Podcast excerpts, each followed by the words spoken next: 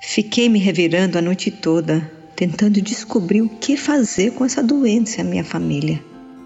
Finalmente eu disse: Senhor, não gosto dessa situação, mas confio em Ti. Não posso mais lidar com isso sozinha. E então, a paz. Isso me faz lembrar da história de Jacó. Ele fazia esquemas e planejava tudo em sua vida para resolver seus problemas, até uma noite em que ficou a sós com Deus. No silêncio daquela longa noite, Jacó lutou com toda a sua garra. Ele se recusou a desistir da luta, até que finalmente exausto, percebeu que nunca seria capaz de controlar Deus. Sua vontade estava quebrada, seu quadril estava fora do lugar, seu nome havia sido mudado e ele era um novo homem.